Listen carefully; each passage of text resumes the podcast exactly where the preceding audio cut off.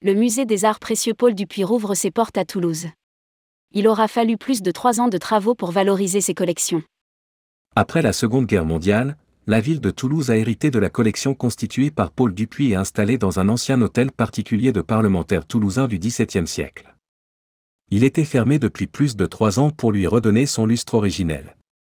Rédigé par Bruno Courtin le mardi 18 octobre 2022.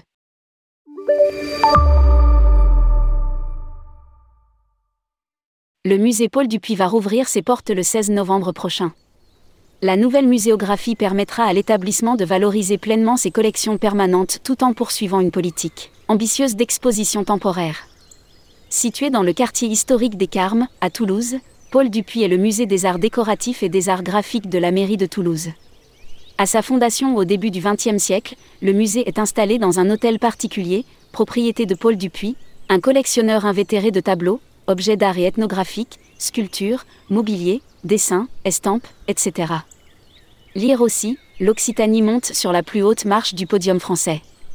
Une collection très éclectique, témoignage de l'histoire du vieux Toulouse. Né Jean-Paul Dupuis, en 1867, dans une famille de riches commerçants en épices et denrées coloniales, Paul Dupuis a profondément marqué l'histoire culturelle de la ville de Toulouse.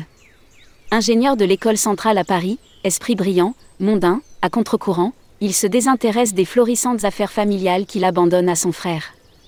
Il voue sa vie entière à la littérature, à la musique mais plus encore à l'art.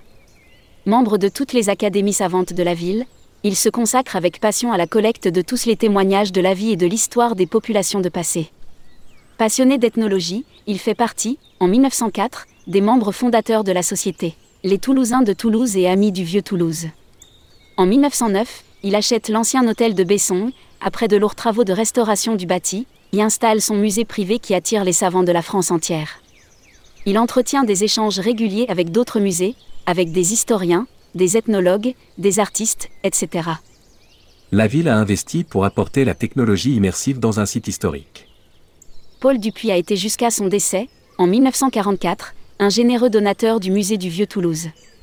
Sans héritier, il lègue par testament son hôtel et ses œuvres à la ville de Toulouse, qui n'aura de cesse d'enrichir la collection au fil du temps. À sa disparition en 1944, nombreux sont ceux, au sein du monde toulousain de la culture, à pleurer cet homme de bien, de cœur et d'art. L'irruption du musée Paul Dupuis dans le paysage des musées municipaux a conduit alors la ville et l'État à réorganiser l'ensemble des collections toulousaines. Explique Francis Saint-Géné, conservateur en chef du patrimoine et directeur du musée des arts précieux Paul Dupuis. La répartition actuelle emporte encore l'héritage. Au moment de célébrer le nouveau musée Paul Dupuis et d'offrir au public un parcours savant et précieux, dont nous espérons qu'il fera honneur à l'ambition de son fondateur, nous souhaitons méditer l'exemple de sa vie au service des intéressés de la connaissance et de la beauté.